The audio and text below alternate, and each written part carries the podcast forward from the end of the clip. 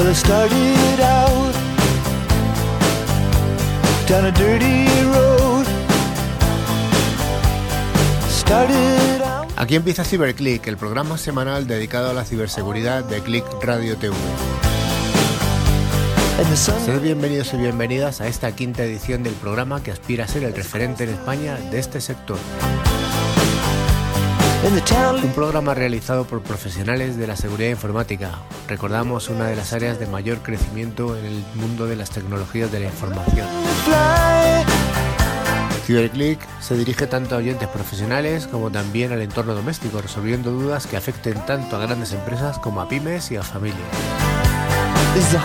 A lo largo de la siguiente hora vamos a acompañarnos con noticias, consejos para el hogar y una entrevista con una empresa de interés en el mundo de la ciberseguridad. Queremos que este programa sea bidireccional, para ello hemos abierto un buzón de co- del correo al que nos podéis escribir, que es ciberclick.clickradiotv.es. También tenemos un canal en Facebook y también en LinkedIn.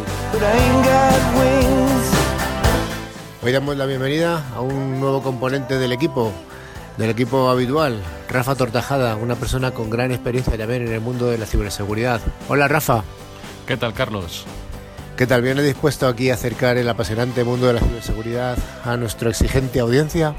Cómo no, estar aquí en este grupo es todo un honor con estos profesionales. También está con nosotros Miguel Alcolea. Hola Miguel, ¿qué tal? ¿Qué tal, Carlos? Buenas tardes. Y completa el equipo titular de hoy, Javier Soria, nuestro hacker, el hacker bueno, Con el gorro puesto. Bueno, pues hoy vamos a tener un programa eh, en el que vamos a, a contar con las secciones habituales. La primera sección de noticias, de últimas noticias del mundo de la ciberseguridad. Eh, luego que vamos a ver, Miguel, nuestra sección estrella, ciberseguridad. En, Seguridad en el hogar, claramente. Y acabaremos con, con la entrevista. En este caso vamos a entrevistar a una empresa israelí que se llama Simulate y tendremos con nosotros a Daniela y a Álvaro, que, con los que tendremos una entrevista más que interesante. Y recordar que al final del programa vamos a tener un sorteo, como siempre, ¿no? Sí, un sorteo de dos licencias de Bitdefender. Sí, señor. Dos licencias de Bitdefender que nos, nos cede en esta ocasión Ingecom, mayorista de valor. Bueno, pues venga, vamos a la primera de las secciones, noticias de ciberseguridad. but I ain't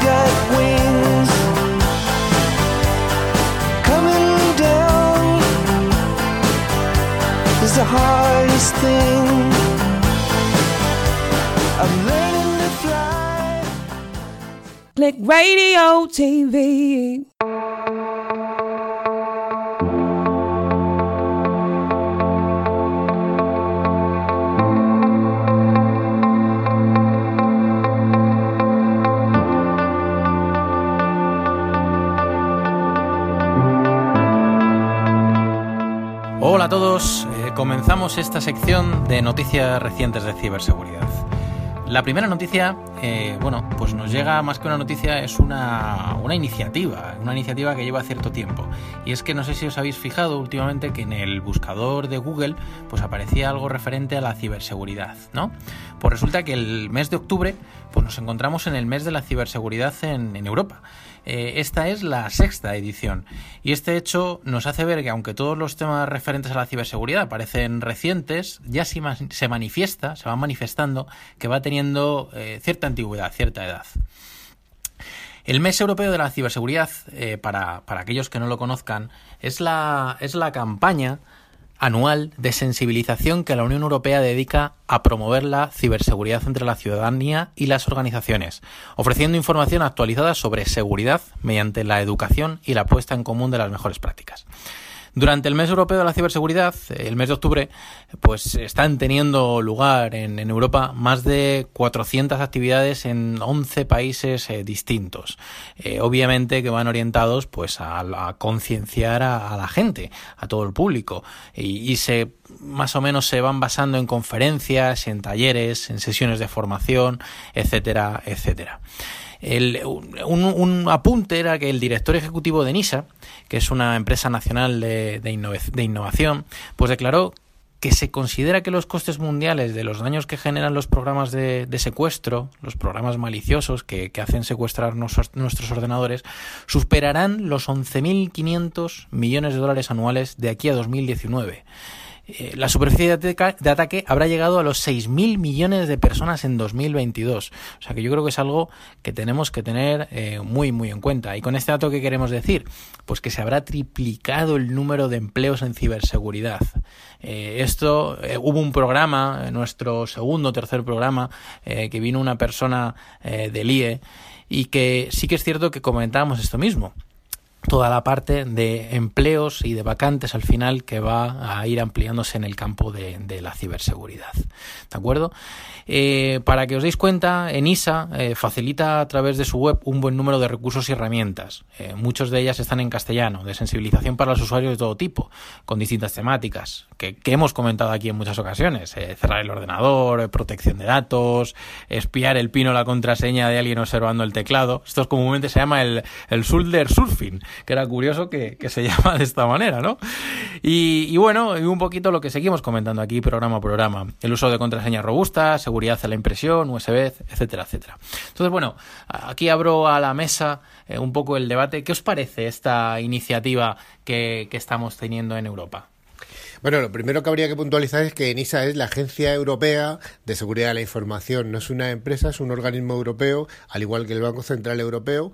Y bueno, pues la, Unión Europea decidió hacer eh, distintas eh, organizaciones que para que afectaban a distintos aspectos económicos y en concreto ENISA es el organismo europeo que se dedica a la seguridad informática y que tiene su sede en Grecia. Es una, una curiosidad que la tiene allí en la isla, creo, creo que es en la isla de Creta, además concretamente. Javi, ¿algo que decir de esta, de esta, de esta noticia que nos ha contado Miguel? Sí, también decir que NISA en España es un sitio que te dan fondos para tus empresas, es mm, para arrancar las empresas pequeñas. Pero bueno, eh, sobre esto del mes de la ciberseguridad es importante concienciar a la gente y sobre todo pensar que el trabajo en este ámbito está garantizado. Y no solo eso, sino que hay que pensar que en el futuro muy cercano las guerras no van a ser eh, con bombas tanques, sino que van a ser digitales. Y tenemos que estar preparados, tanto en el mundo civil como en el eh, militar.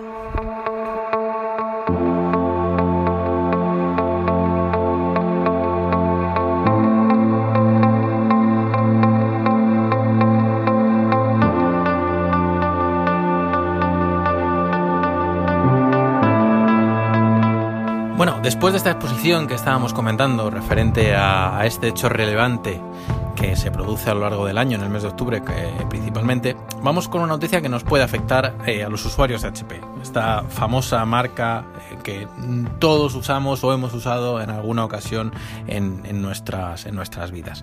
Resulta que tras una de las últimas actualizaciones de Windows 10, el último sistema operativo de, de Windows, parece que los equipos de HP están colapsando realmente. Eh, Javier, eh, ¿por qué está sucediendo esto? ¿Qué tenemos que hacer? ¿Aplicamos la actualización o, tenemos que esperar a que no- alguien nos diga o salga una noticia referente a que la actualización está funcionando bien? Normalmente las actualizaciones siempre, las urgentes o, las muy importantes hay que eh, ponerlas rápidamente. El problema es que muchas veces hay que testearlas. Y en este caso, cuando instalabas esta actualización y la anterior, eh, ocurrían varias cosas. Uno, te dejaba inútil el trackpad y en otras ocasiones te borraba archivos. Entonces, instalar una actualización que es para protegerte y perder parte de la información de tu disco o que inhabilite algo de, las funcionalidades, pues no es interesante. Yo me esperaría un poco hasta que corrigieran ese supuesto error que no funciona en todas las versiones, sino que es en algunas. Eh, Javi, pero tener todas las actualizaciones eh, es lo más recomendable, es lo que se suele decir eh, en todos los foros de seguridad. Pon una contraseña robusta y pon, una, eh, y pon el sistema en último nivel de parcheado. Eh, ¿Esto puede afectar a, a los usuarios? Claro que afecta, pero las actualizaciones tienen que funcionar. Si no funcionan, no las pongas. Así es, así es. Las actualizaciones al final son eso, actualizaciones, pero sí que es cierto que el problema realmente aquí lo tiene, lo tiene Windows. Muy bien, eh, tras esta noticia, eh, la siguiente noticia nos viene del campo de los datos personales. De este campo que últimamente se habla y se habla mucho tanto del reglamento europeo, de los datos personales y demás, ¿no? Eh, y más bien viene de la pérdida de los mismos. Y es que el titular de esta noticia nos comentaba que se había multado al aeropuerto de Heathrow, uno de los principales aeropuertos de, Londres, eh, por extraviar información personal que contenía información de patrullas para proteger el aeropuerto ante ataques. ¿Esto qué quiere decir? Pues que directamente eh, lo que ha podido suceder es que han podido filtrar o ha habido una, mm, una un almacenamiento erróneo de esta información que podía hacer que algún alguien externo, algún agente externo pudiera conocer rutas de ministros, información de dónde circulaban las patrullas de seguridad e incluso la noticia nos comentaba que incluso la ruta que sigue la propia reina de Inglaterra. O sea, que esto realmente podía llegar a ser hasta público. Esto obviamente el organismo que lo regula eh, multó al, al, aeropuerto de Heathrow y eh, la oficina del comisionado de información agregó que solo el 2% de los 6.500 empleados que ahora mismo cuenta el aeropuerto habían recibido formación en protección de datos.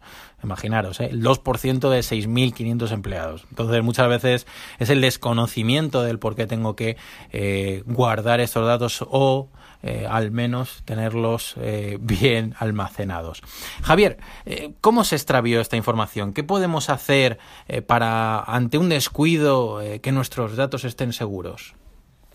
Bueno, por lo que parece es que alguien perdió un USB con toda esa información, lo cual es un poco curioso. Si tienes en un USB información sensible o que es de carácter confidencial, por lo menos cifrala, ya que si la pierdes, pues no la puede haber otro. En este caso la multa fueron 120.000 libras, casi una casa. Y hay que tener en cuenta que la información era eh, de muchísimos miembros de personal, o sea, sus DNI, sus rutas, o sea, era información personal privada y de seguridad, muy peligroso y punible en varios ámbitos, no solo en el que ha sido multado, posiblemente lleguen más multas. Muy bien, Javier, muchas gracias por la, por la explicación y continuamos con, con la sección de, noticias. Eh, a continuación mmm, viene una noticia un poco golosa, ¿no? Podemos de denominarla de esta manera, y es que viene del campo de las máquinas expendedoras. Y es que eh, antes, en la antigüedad, ¿no? Cuando a todos nos daba, nos daba rabia cuando el torno giraba y no caía la gominola, ¿no? O el paquete de chucherías. Pero sí que es cierto que tras la digitalización de las mismas, hasta esto, ha mejorado, ¿no? Pero sí que es cierto que eh, como es todo un sistema, pues llegan los problemas. Eh, y resulta que la las máquinas que se, han, que se han visto vulneradas en este sentido son las máquinas expendedoras de Argenta, que es un proveedor popular de servicios de café en Italia. ¿De acuerdo? Sí que es cierto que posiblemente esto será replicable en otras máquinas expendedoras de, del panorama nacional, así que os animo a que estéis atentos a los foros, por si acaso tenéis la suerte de en vuestro trabajo tener una. Entonces, bueno, al fin y al cabo, eh, esta marca o el ataque venía referenciado a la aplicación móvil que era vulnerable. ¿Y esto que permitía? Pues que podíamos tener crédito ilimitado directamente para poder sacarnos todos los cafés que nosotros quisiéramos. Todos los dulces, ¿no? Eh, para el perjuicio del azúcar de cada uno. Allí el azúcar es el, nuestro enemigo, ya lo sabéis. Pero bueno, en este caso la aplicación era el enemigo. Y, y bueno, sí que es cierto que, que, es un tema pues que a la, obviamente a la empresa le tiene que preocupar. Y ya no solo eso, sino, oye, aplicaciones móviles que están sacando multitud de empresas, la movilidad, el tener todo en el teléfono móvil. ¿Qué está sucediendo en este sentido? Javier, sé que es un tema que te apasiona realmente. Por, por histórico hablo, por histórico, porque Javier al final al cabo sí que nos ha contado en muchas ocasiones eh, sus batallitas con las máquinas expendedoras, digámoslo de esa manera. Pero, ¿podemos sacar café gratis en España? Que yo creo que es algo que se está preguntando nuestra audiencia. ¿Y, ¿Y, cómo es posible que se produce esto, Javi? Bueno, lo primero es que batallitas mías no, siempre es un amigo de un amigo que ha hecho algo. Lo segundo, no hay que orientar a nadie a que cometa delitos, porque esto sería un delito, ¿no? Entonces, eh, esta vulnerabilidad que tienen las máquinas B2B, donde tú conectas tu tarjeta, sea la Visa o sea una corporativa, tienen una aplicación en el teléfono. Y ya sea esta Argenta, Monix o cualquier otra en grandes compañías en España, eh, están igualmente programadas. De hecho, son casi iguales, por no decirte, en un 99%.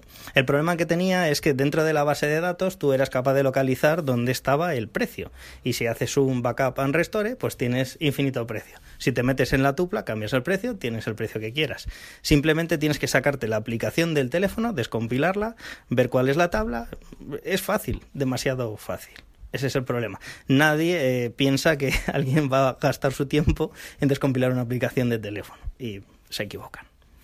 Bueno, esto que comenta Javier, eh, yo creo que es, una tónica general que se está produciendo, como estábamos comentando, en, todos los fabricantes o todas las empresas que van a un mundo móvil. De hecho, eh, hace un, par de programas comentábamos el caso también de fugas de información que se produjeron en la aplicación de British Airways. Es decir, las aplicaciones móviles que están saliendo eh, están dejando agujeros de seguridad eh, dentro de, la propia infraestructura de nuestros de, los clientes al fin y al cabo, ¿no? De, de las empresas con las que tratamos a, a, diario. ¿Algo, ¿Algo a añadir, compañeros, en este sentido? No, a mí la verdad es que me resulta muy sorprendente eh, la noticia esta de la descompilación o de, del, del software de, este tipo de máquinas. Eh, hombre, un usuario normal no lo hace, ¿no? Pero un usuario avanzado, un informático, un, informático, pues sí que puede ser un reto apasionante, ¿no? Sobre todo con la, por la recompensa que puede tener, ¿no? Incluso de, de jugar con tus amigos. Mira lo que he conseguido hacer contra a ver, eh, es cierto, o sea, un informático es capaz de hacer esto, un teleco, cualquiera con tiempo libre. El problema de estas cosas no es que alguien sea capaz de hacerlo, sino que una vez que lo ha hecho alguien lo publica y se puede replicar en, en entornos. Entonces, en este caso, la noticia ha salido y ha salido el how-to, el cómo hacerlo. Entonces, ya no solo el problema es del informático, sino que cualquiera puede ir a una web, buscarlo y replicarlo. Ese es el grave problema. Eh, pero Javi, y esto no es una máquina expendedora, pero ¿y qué pasaría si en vez de una máquina expendedora fuera un cajero o fuera cualquiera de estas aplicaciones que tenemos en el móvil y que nos conectamos o para pagar el parking y eso? También se podría, podría suceder. Hombre, eh, hay muchas aplicaciones que hay que auditar, que hay que hacer test de intrusión, no lo sé, cada una está hecha pues de una manera, con unos sistemas de seguridad. En este caso la vulnerabilidad es muy sencilla. En el banco, eh, en los que tengo conocimiento, pues no son tan sencillas. Sin embargo, en, en algunas aplicaciones de parking sí que puede ser más sencillo hacer eso.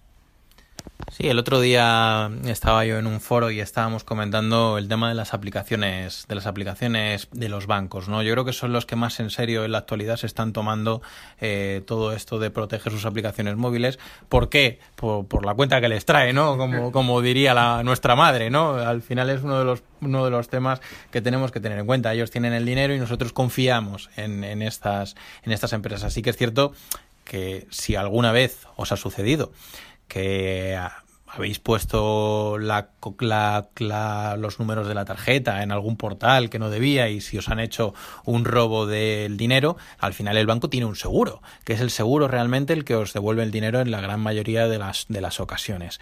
Eh, Pero ¿por qué el banco se preocupa entonces? Pues obviamente para que no le suban la prima del seguro, ¿no? Esto, esto es así. Es como la vida misma. Si a mí me están robando todos los días en mi casa, aunque de verdad entren, pues el seguro me dirá, oye, eh, que te tengo que subir el año que viene, ¿no? Que esto no me no, no me está saliendo a cuenta, ¿no? Pero bueno, es una, es una realidad que, que tenemos que tener en, en mente.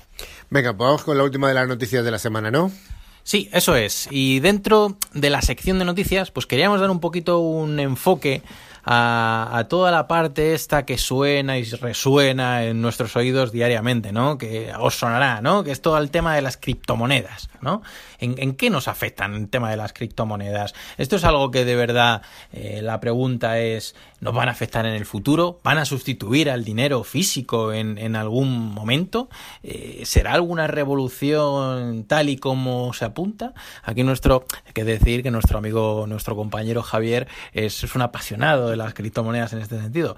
Y, bueno, ya entraremos a definir un poco las casas de cambio de las criptomonedas, porque nos explicará a continuación Javier que al final una criptomoneda tiene su equivalente en, en, euros, ¿de acuerdo? O sea, al final es algo que tenemos que tener en, en mente, en euros o en dólares, ¿de acuerdo? Entonces, bueno, eh, abro el debate. ¿Son seguras el tema de las criptomonedas? Eh, ¿Veis que la revolución tiende a que se pueda llegar a sustituir el dinero físico? Aquí hago una pequeña reflexión. Yo cada vez pago menos con dinero contante y sonante, ¿no?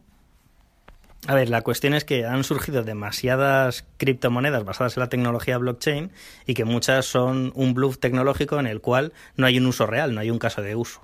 Las que sí que tienen un caso de uso eh, son bastante buenas y, bueno, tarde o temprano irán comiéndole terreno al dinero fiat, al dinero normal, no solo en dólares y en euros, sino en todas las monedas de, del planeta.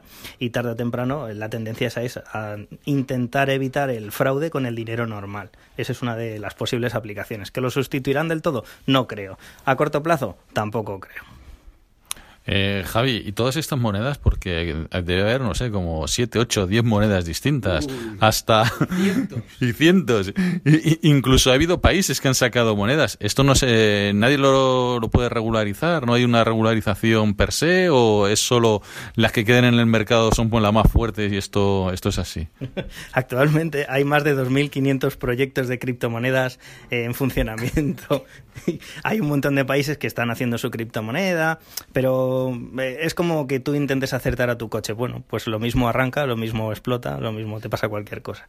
Mm, De momento tiene sentido que las criptomonedas que tienen un caso de uso real y que tienen financiación y mm, realmente se van a utilizar ahora y en el futuro para algo, evolucionen. La otra gran parte eh, van a tender a desaparecer. Hay muchos proyectos que son copia unos de otros simplemente para sacar dinero. En efecto, en efecto. Eh, yo creo que es un campo a debatir que en una de las futuras secciones que haremos, yo creo que nos da para todos los días añadir una pequeña noticia de criptomonedas y cómo tener cuidado con ellas, ¿eh? porque tienen su, tienen su peligro. Sin duda, sin duda hay que dedicarle quizá un poquito de atención. Eso es.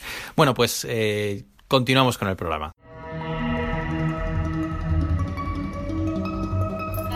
Click Radio TV está preparada para la tecnología 8D. ¿Lo estás tú?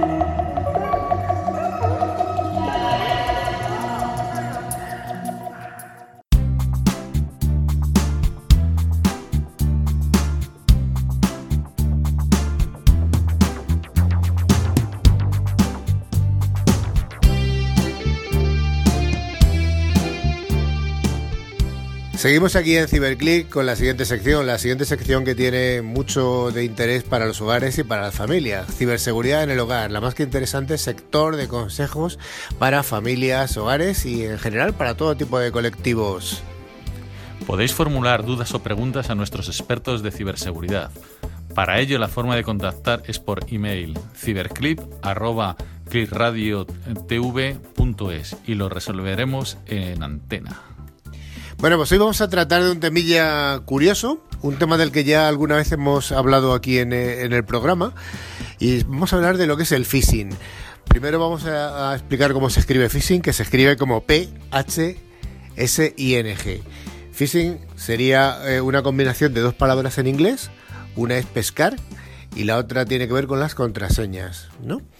Entonces, eh, una vez visto cuál es el origen de la palabra, Javi, ¿qué es el phishing? Pues el phishing consiste en yo te envío un mail que tú no has solicitado, engañándote de alguna manera para que tú pinches y cuando tú pinchas yo recibo algo. Eso es como eh, el tío este que tienes en África y te llega un mail y te dice que te va a dar mucho dinero. sí, somos primos en quinta generación, envíame 5.000 euros y yo te envío más. Bueno, al final el phishing es engañar y antiguamente se hacían muy mal, los correos tenían faltas de ortografía, eran muy raros, pero ahora se falsifica el remitente, se busca el horario, se buscan las víctimas de una manera muy coherente, el mail está bien hecho, se busca en el momento que la persona original no puede responder, el phishing actualmente es un grave peligro. Y dentro de los phishing, eh, el walling, eh, ¿a qué se está refiriendo? Buscar a Wally. No, el, el phishing de Wally es eh, pescar dentro de gente bastante importante, ¿no? En lugar de hacer un mail masivo y ver si alguien pica, pues vamos a buscar a los jefes de las empresas, a los que llevan el dinero, a la gente importante, a la gente que puede realmente aportar, pinchando solo uno, un montón de dinero. Sí, ahí es importante comentar el tema de la ingeniería social, que esto es muchas cosas lo que, en muchas ocasiones lo que sucede. Esto no es algo de película, sino que esto sucede en la, en la realidad. Hay gente que estudia los comportamientos, eh, te busca directamente en las redes sociales, ve la familia que tienes. De hecho, justo estoy viendo una, una serie que no es por hacer publicidad, ¿no? que se llama La, La Casa de Papel, que justo la estoy terminando, y, y el protagonista, uno de los protagonistas, cuando quiere asustar a uno de los integrantes de, que le podía delatar, lo que hace es buscar en redes sociales información de ese integrante para que él se asuste y no le delate en ese sentido. Es decir, hace un ataque, una especie de ataque de ingeniería social conociendo el entorno de esa persona. La palabra ingeniería social queda muy elegante, pero en realidad ingeniería social es lo que hemos hecho todos durante toda la vida. Cuando le quieres, quieres saber algo de alguien, pues preguntas, ¿no? Preguntas de una manera indirecta, oye, te, ¿cómo me dirías tú que tus claves, por qué, por qué letrita empiezan, empiezan, ¿vale?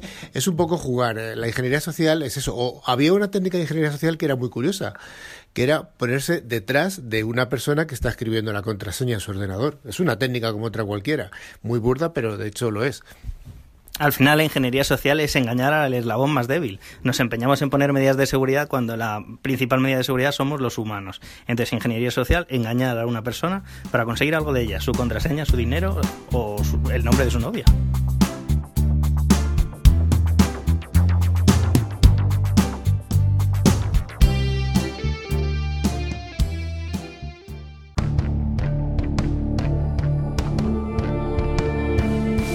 El Cortijo de Perales, casa rural enclavada en el Valle del Tajuña, en la urbanización Valdeperales, con jardines, piscina, zona de terraza y barbacoa, disfruta de tu celebración de boda, de fines de semana extraordinarios y unas vacaciones de aventura. El Cortijo de Perales, a 30 minutos de Madrid. Pídenos información en reserva arroba el guion medio cortijo punto es. El Cortijo de Perales. Levantarme, hacer ejercicio, ir al trabajo, quedar con los amigos a tomar unas cañas, siempre me gusta dar la mejor versión de mí mismo. En Hombre Actual saben cómo hacer que la gente vea mi mejor yo. La barbería del siglo XXI, para un cuidado estético integral del hombre, donde descubrirás tu mejor versión. Visita hombreactual.com y ven a vernos. Hombre Actual. Cuídate, te lo mereces.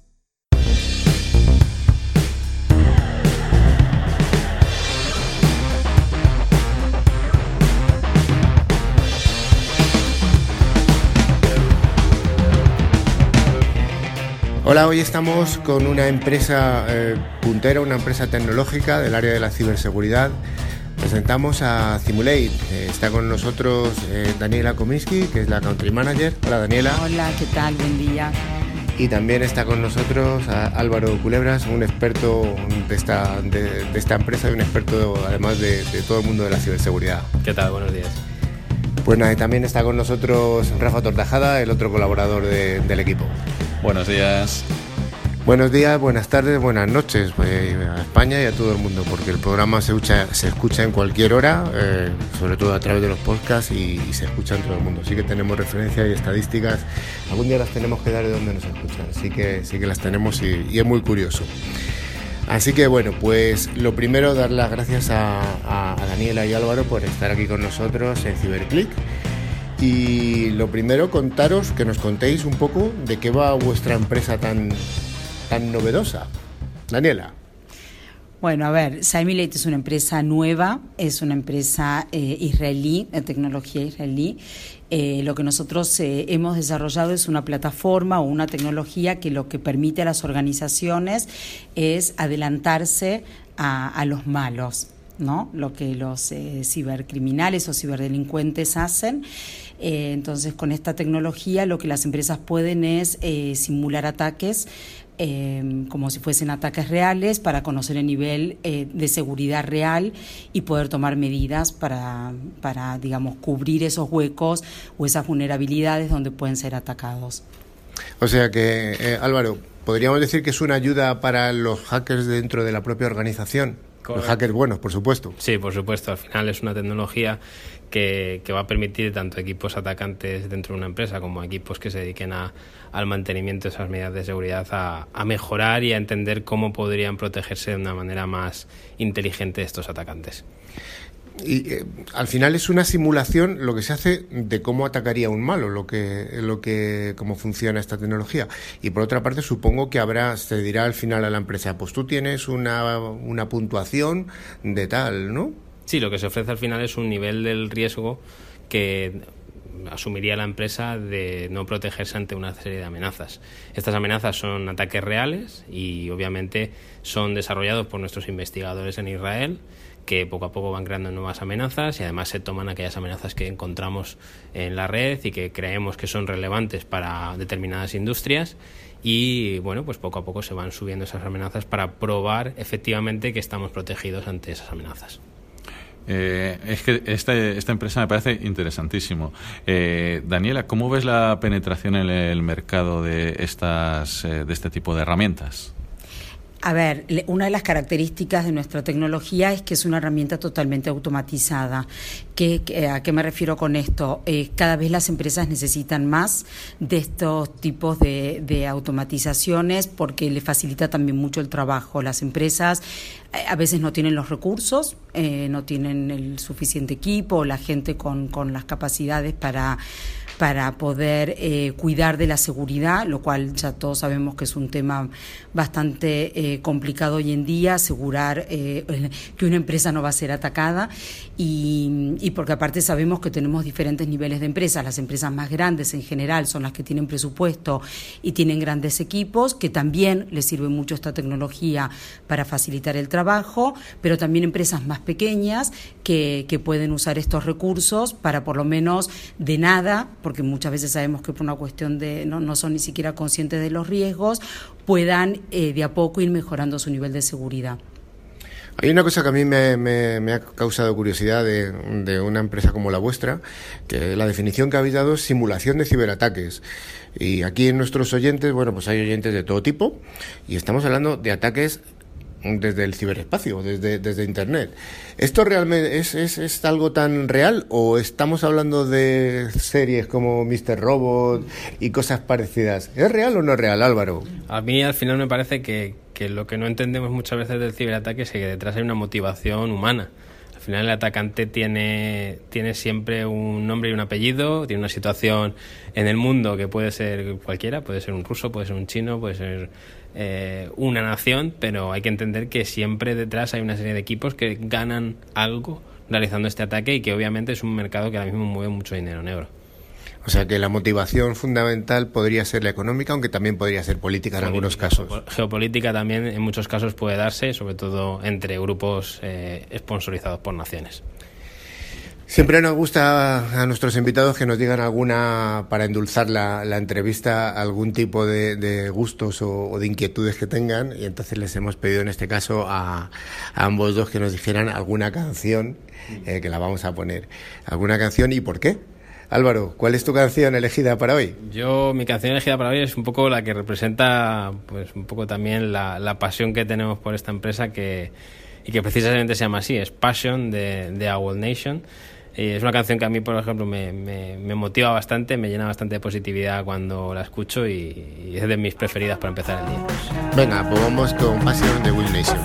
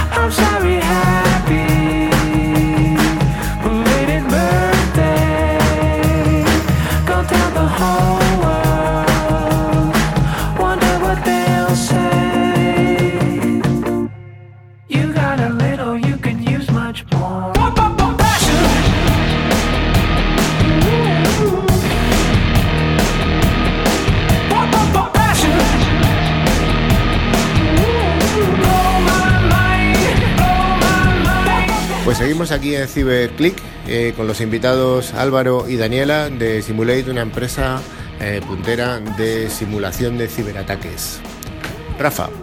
Eh, Daniela, una de las cosas que me llama mucho la atención es en Israel es súper puntero en todos los temas de seguridad y ciberseguridad. Estamos viendo que cada vez hay más empresas que vienen de ahí. ¿Esto por qué es?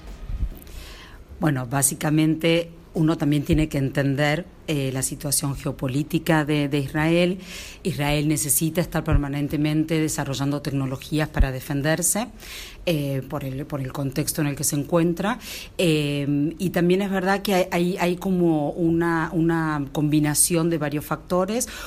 Uno de los factores también es que desde el ejército, la gente joven, toda la gente joven pasa por el ejército, chicos y chicas, eh, donde es un, centro también de formación y donde desde ahí se desarrollan muchas tecnologías. Entonces esta gente luego cuando sale al mercado, esta tecnología que ha desarrollado eh, la aplica, digamos, para la vida civil. Entonces esta tecnología va al sector financiero, puede ir al sector, es decir, para proteger organizaciones, para proteger empresas eh, y la verdad que sí, es un semillero, es espectacular, es un semillero de, startups eh, y además porque tiene que ver un poco con un tema cultural y es que todos están como muy comprometidos a encontrar soluciones a, a necesidades reales.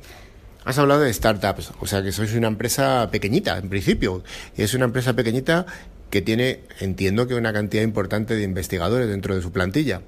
Sí, somos en estos momentos somos 40 empleados, pero hay una parte importante de investigadores y desarrolladores.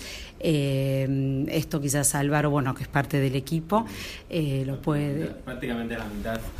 Prácticamente la mitad de los empleados de la compañía pueden considerarse investigadores en ciberseguridad. Al final son gente que lleva años en equipos de consultoría de ciberseguridad, sobre todo en soluciones ofensivas, y, obviamente este paso que dan a fundar esta startup conlleva que muchos de los empleados tienen que tener este conocimiento técnico para poder desarrollar tanto los ataques como poder entender si un ataque es relevante o no. Y desde el punto de vista económico, ¿creéis que el Estado de Israel eh, promueve el, la evolución y el desarrollo de este tipo de startups desde el punto de vista exclusivamente económico? Sí, eh, esa es la clave. En realidad, eh, a mí a veces cuando me dicen eh, el éxito de Israel son decisiones, yo diría que son estratégicas. Hace 25 o 30 años Israel era la economía estaba basada en la agricultura y hoy su economía está basada básicamente en el tema tecnológico. Y esto fue porque se han tomado decisiones y medidas que fue acercar, digamos, lo que es inversión pública, pero también privada, es decir, trabajar de manera conjunta y haber creado un ecosistema muy, muy potente donde están, donde está la industria, donde están las universidades, donde están las startups y los inversores. A mí me gustaría destacar que el día 25 de octubre han encontrado una vulnerabilidad de, Microsoft.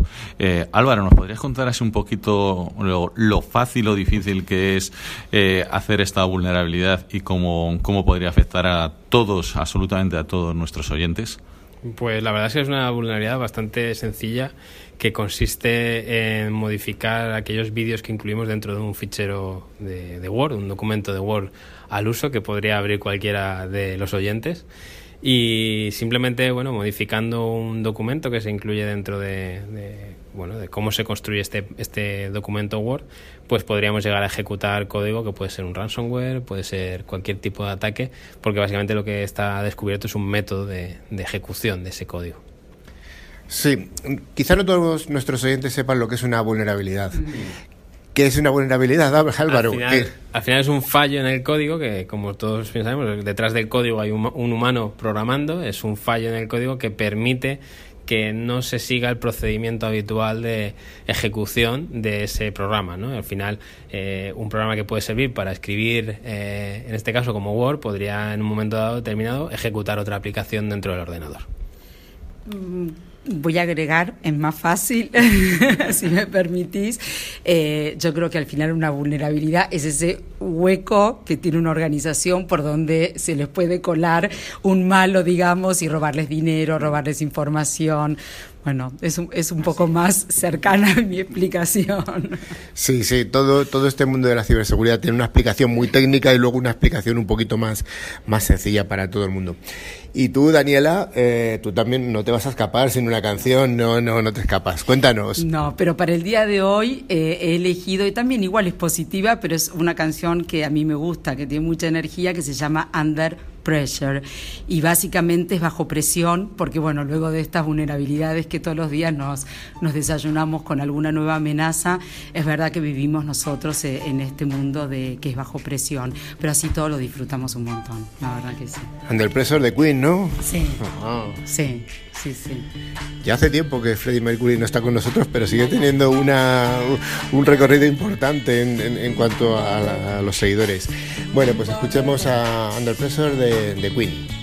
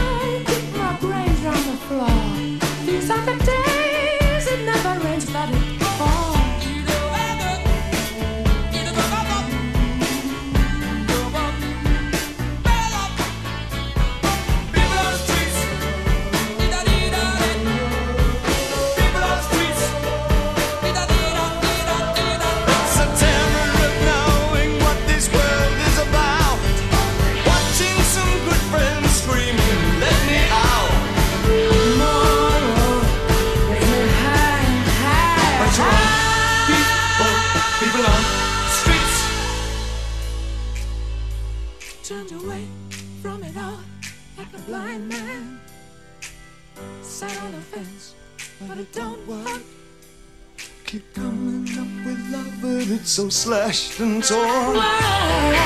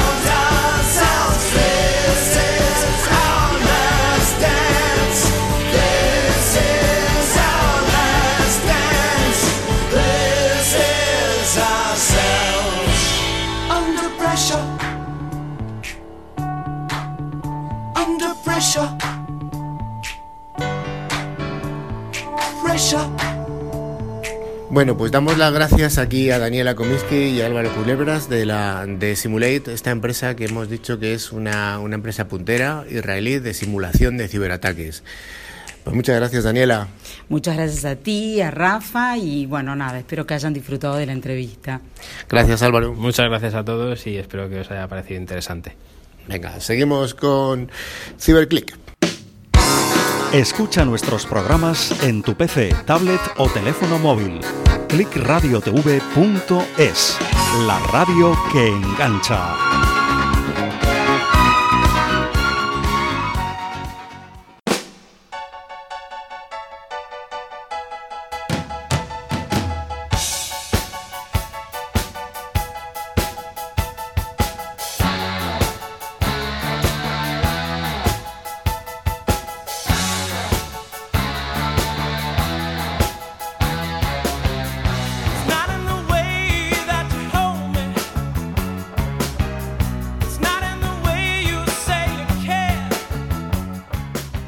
Estimada audiencia, Ciberclick llega a su fin en esta quinta edición que esperamos que haya sido de vuestro agrado y de interés para todo el mundo. Eh, como viene siendo habitual, vamos a hacer el concurso en el que sorteamos dos licencias del antivirus Bitdefender, un gran antivirus. Son dos licencias que son facilitadas por Ingecom Mayorista de Valor. La pregunta es muy sencilla. Solamente tenéis que enviarnos un correo a ciberclick contestando a la siguiente pregunta. Nombre de las dos personas a las que hemos entrevistado hoy y la entrevista. Rafa, ¿repetimos? Venga, repetimos. A ver, eh, para obtener este magnífico antivirus, ya sabéis, nombre de las personas a las que hemos entrevistado y a la empresa a la que pertenecen. Y mandáis un mail a ciberclip.clipradiotv.es. Fenomenal. Bueno, pues venga, ánimo todo el mundo a concursar porque el, el- el regalo merece la pena.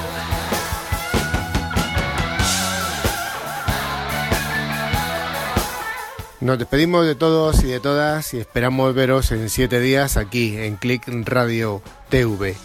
Recordad, la radio que se puede escuchar de mañana, de tarde y de noche que no cierra nunca y que podéis escuchar nuestros podcasts tanto en el canal de iVox como últimamente también en Spotify. Un abrazo. Adiós. Adiós, hasta la próxima.